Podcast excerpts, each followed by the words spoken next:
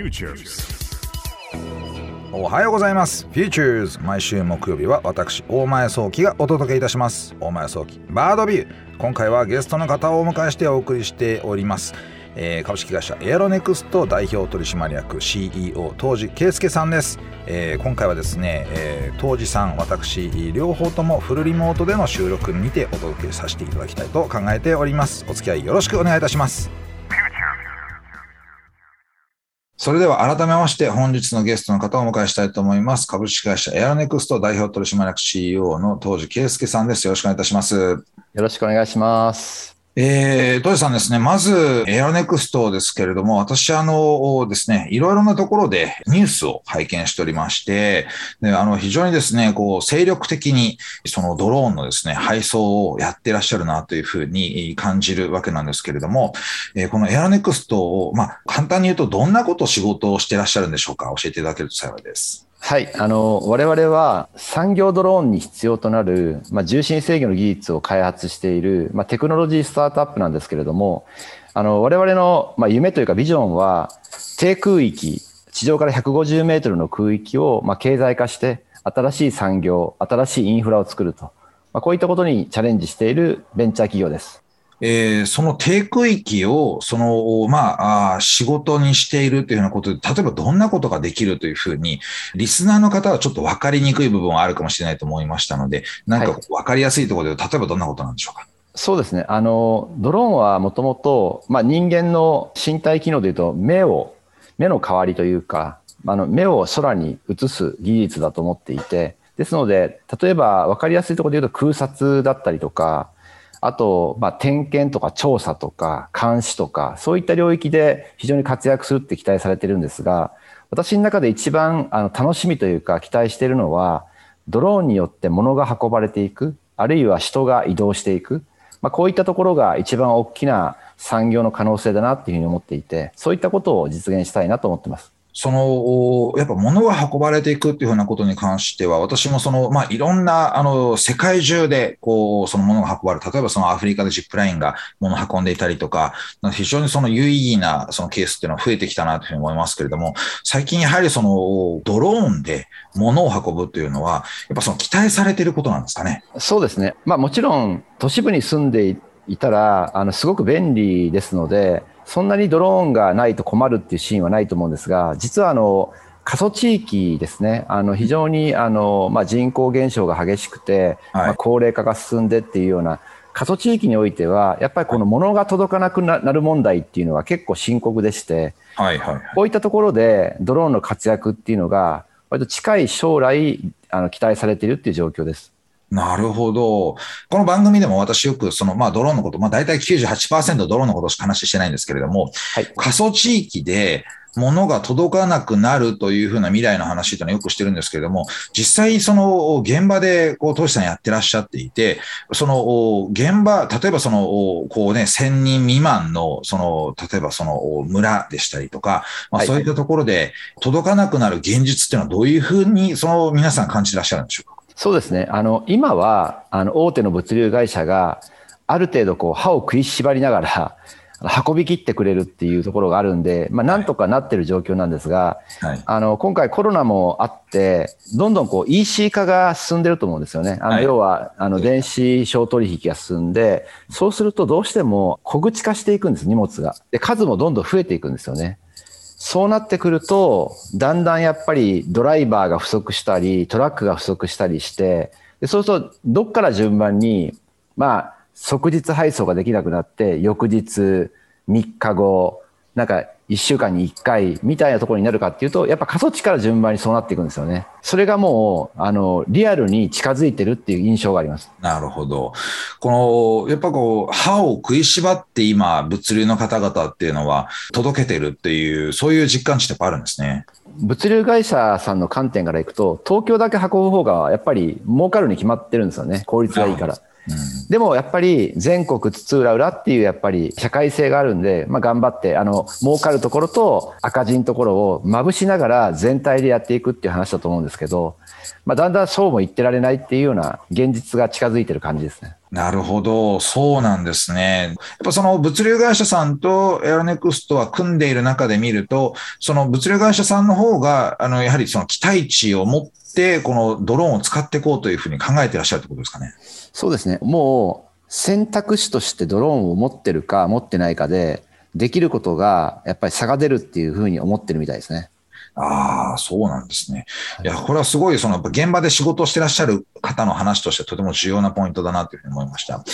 少し質問を変えてですね、もう少しそのヤロネクストのことについて話を聞きたいなというふうに思ったんですけれども、これあの、立ち上げた経緯といいますか、どのような形でこのヤロネクスト立ち上がってきたんでしょうか？まあ、創業者がもともと空撮の仕事をしていて、で、空でカメラを飛ばすっていうのが非常に難しいっていうのを彼は知っていて、で、ドローンでカメラを飛ばすっていうのもどんどんやってみたんですけど、やっぱりそのなかなか安定しない。で、その時にある技術を思いついて、で、特許を取ったんですね。はい。で、そこからこの会社は始まっていて、まあ、あるその、これからのその空撮に必要な、あのカメラを安定させるっていうか、機体を安定させる技術を発明して、まあ、起業した会社に、私がまあ半年後にジョインして、で、この会社の今のフレームをまあ作ってきたっていうような感じですね。その特許が中心になってるってことなんですね、そうすると。そうです。はい。なるほど。その特許というのは例えばどんなものなんでしょう？すごく簡単に説明すると、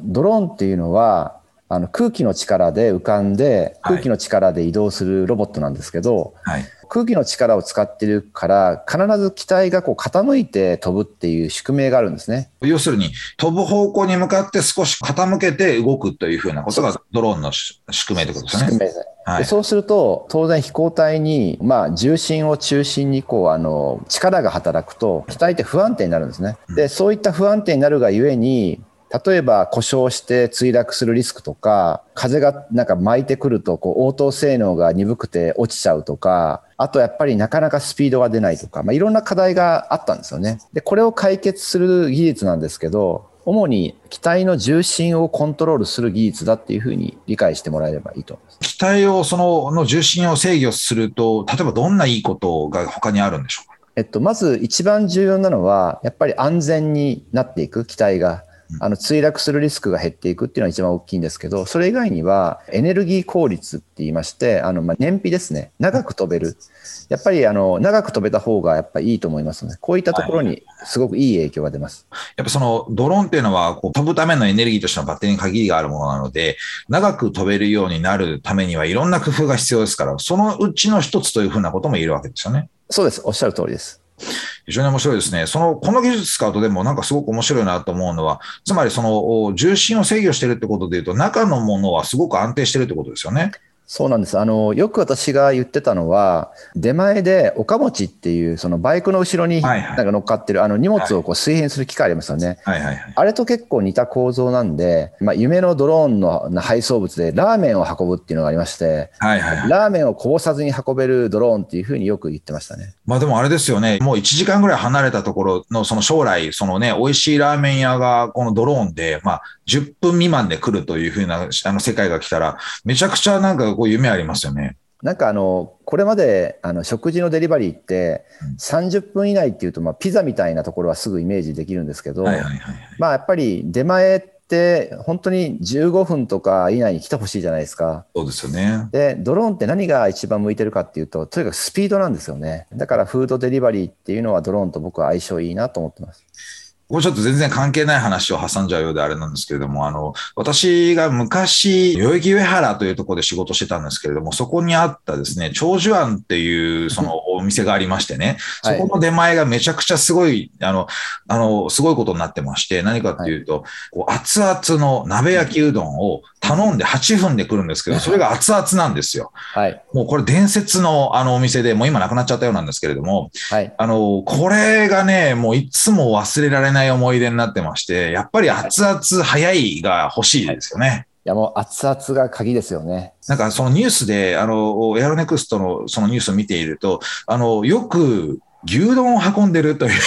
はい、ニュースを見かけるんです、はい、これはなんかそういうふうな思いがこう重なってるところあるんですかねいやもうあのまさしくそうで、やっぱりあの出前来た時に熱々かどうかっってすごい満足度に直結しますよね。はいはいはい。で、やっぱり吉野家の牛丼って熱々で届くっていうイメージがあるんで、はい。これをドローンでできるかどうかっていうのを吉野家さんと話してる時にやってみようって話になったんですよ。で、実際温度も測ってて、はい。で、本当に熱々だったんで、もう吉野家の人も大満足で、これは本当に将来もうデリバリーに使えるねって話になったんで、印象的だったのが、テレビでもね、こう取材を受けてらっしゃっていたときに、病院の方々が吉野家の牛丼を食べていると。はい普段はその熱々なんか食べれることはないので、すごく、はいあの美味しくて嬉しかったというふうにそのコメントしてらっしゃっていたと思うんですけど、そこがやっぱ非常に大きなポイントだったってことですよね。間違いなく、あのやっぱりあれはコロナで大変な思いをされている医療機関の方々が、はい。もうろくにお昼も取れなくて、売店も閉まって、食堂も閉まって、周辺のレストランもないっていう中で、本当に大変だったんで、吉野家さんと出前館さんと話して、はいじ。ゃあもう熱々の牛丼を届けてあげようって始まったプロジェクトで、で、その後すぐ小菅村っていう田舎で牛丼2年か3年食べてないわっていうような、もう近くに吉野家がないんで、はい。じゃあそういう人たちに熱々届けようってやってみたら、もう本当に700人しかいない村なんですけど、150食。はい、空を150食飛んだんですか、はい。全部飛ばしたわけじゃないんですけど、まあ、はいかなり空で運んで、空飛ぶ牛丼はい、やりました。すごいですね。小菅村、空飛ぶ牛丼の街で有名になりますね。いや、本当にありがとうございます。楽しみです。いや、素晴らしいですね。私、あの、その小菅村、あの、見させていただいたことが、あの、あるんですけれども、その際に、あの、小菅村の、あの、道の駅が今、割と有名になって人気になってますよね。そうなんですよ。あの、小菅村って、あの、道の駅に温泉が横にあったりとか、あと、フォレストアドベンチャーっていうアスレチックがあったりとか、すごくあの集積して観光名所なんで、はい。本当に年間20万人ぐらい人が訪れてるらしくて、もう賑わってるんですよね。そうですよね。あの、そこで、あの、こう、ピザもその作っているっていうのを拝見しました。あの、アンチョビのピザというのはその時あったんですけれども、まあ今あるかちょっとわからないんですが、ピザもね、その、そこからあ村中に配送できると、本当30分って言って言わず5分で食べれるピザみたいなことになっちゃいますよね。いや、もうおっしゃる通りで、あの、もう最初から道の駅のピザが有名なんで、で、ピザを、例えば、釣りも有名なんで、あの、釣り場にピザを運んであげたりとか、キャンプ場とかに運んだりとか、はい。そういうその、まあ、村の中にあるその行楽の施設に道の駅のピザを運ぶっていうのは、まあ、まだ実現してないんですけど、はい。やりたいなと思ってます。いや、あの、それが実現したら、私、その釣りの、その、あれですよ、渓流釣りの場所にですね、行って、はいで渓流釣りしながらピザ食べるって、そんな夢のような体験したいですね、やっぱりね。いや、もうぜひ実現しますので、いらしてください。いやー、行きたいです。ちょっと期待しますね。あの、そういった意味では、この重心制御技術というふうに呼ばれるものというのは、あの、その他に、例えばどんなことをその期待されているというふうに今考えていらっしゃいますか？物流が一番向いてるなとは思ってるんですけど、軸をぶらさないっていう技術でもあるので、はい。まあ、交渉点検だったりとか、はい。あるいはこれからあれですね、あの VR っていうあの360個の映像を安定して撮るとか、まあ、そういったところにも利用されていくし、あとそのドローンって館内とかの要はあの監視とかに使えるので、ルンバってお掃除ロボットあると思うんですけど、はい。はい。あれのなんかドローン版ができるかなと思ってて、あの天井って開いてるじゃないですか。はい。でそういうところにこうペタペタこうくっつけるドローンとかって軸がぶれないと作れるんで、その軸がぶれないっていうところから、いろんななんか新しい発想が生まれるなと思ってるんで、その軸をぶらさないことで、まあ、いろんなところにそのくっつい、まあ、くっつくってことで、例えばその吸盤の技術であったりとか、まあ、軸がしっかりしてないとくっつかないですもんね。そうなんです。そういった部分をうまく使いながら、こう、うまくいろんな場所に入り込めていたりとか、まあ、点検しに行ったりとか、まあそのカメラをつけていても安定的に撮れるというようなところが、こう、大きなポイントになってくるということですよね。その通りです。はい。あの、エンターテインメントの施設なんかでも、最近ですと、やっぱりそのドローンで撮影しただろうな、というふうに思うような映像を使って、こう、体験をさせるみたいな、そういうふうなものがかなり増えてきておりまして、やっぱりその 3D ライドと呼ばれるようなものに、こう、コンテンツとして提供できるというふうなことも可能性としてありそうですね。そうですね。非常に面白いなと思いました。小菅村でのその事例というのは非常にその有用だなと思いますけれども、今まあいろんなところで物流であったりとか、まあそのエロネクストの活躍の現場が増えていると思いますけれども、これから先、まあ例えばその日本の中でどういったところで活動していきたいというふうに考えていらっしゃいますか？そうですね。やっぱりあの、もともとドローンって、まあ、空を飛ぶロボットなんで、とにかく飛ばす時間が大事だと思ってるんですけど、はい残念ながら飛ばせる場所って限られていて、はい。で、消去法的になんか無人地帯しか飛ばせないとなると、過疎地しか飛ばせなかったんですね。はいはいはい。で、とにかく、あの、日本で一番、あの、物流ドローンを飛ばしてる会社っていうのになろうと決めて、1年前に小菅村に入って、はい今本当に多分一番飛ばせてる会社になってると思うんですね。で、その飛ばしたいと思って入った村に、やっぱりドローンで解決できる課題があったっていうのが、実はすごく良かったことで、それがさっき申し上げた、やっぱり田舎の人たちって、お店がどんどんなくなってきてて、コンビニもなくて、で、6時ぐらいにはもう店も閉まっちゃって、夜はもう本当にお買い物も何もできないみたいな、そういったところで僕らがドローンを使って24時間、あの、物を届けてあげるっていうのとか、あと、やっぱり新しい子育て世代が村に入ると、医療の問題、病院がやっぱ近くにない。例えば夜間に子供が熱出したとかって言っても、すぐに子供を見てもらえる場所がない。はいで。も、実は病院の先生に聞くと、夜間のなんか子供が熱出す問題って診察するまでもなくて、はい。薬をちゃんと処方すれば治っちゃうところが多くて、そうすると本当にあの遠隔で見てあげて、はい薬だけドローンで運べばいいっていう世界になってくるじゃないですか。はいはいはいで、この辺が結構あの可能性として見えてきてるので、はい。あのしばらくは僕は過疎地の課題をしっかり解決するだけでも、やるべきことは多いなと思ってます。なるほど。今すごく重要なポイントが出たなと思ったのは、この遠隔診療というやつの、遠隔診療は今ね、こうやって、あの、いろんな形でできるようになりましたけれども、それの、その受け皿として薬を処方するときには、現地にその取りに行かなければいけないという問題、ここはドローンで解決ができちゃいそうだなって話ですよね。そうです、そうです。とても大事なポイントだなと思います。これ、世界中でもやはりその課題になっている部分だなと思いますので、ここ日本でいち早く解決を目指そうというのは非常に大きなポイントですね。はい。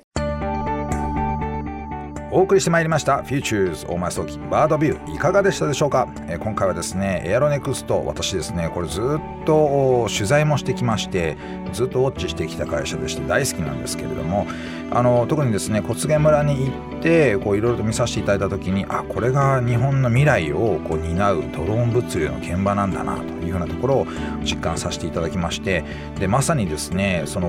村に住んでいる小菅村に住んでいる方々はですねそのパッケージドローンが届いたところでそれをね受け取るというふうな現場を見たんですけれども嬉しそうにねこう見てたんですね。で、まあ、子供もそこにねこう近くにいてまあもちろんドローンから離れたところにねいたわけなんですけれどもそれ見ていて、えー楽しそうにねねこうドローンが来たっていうふうに言ってるのを見てですねあこういう未来を作りたいなというふうに思った次第でしてぜひ頑張っていただきたいなというふうに思っております。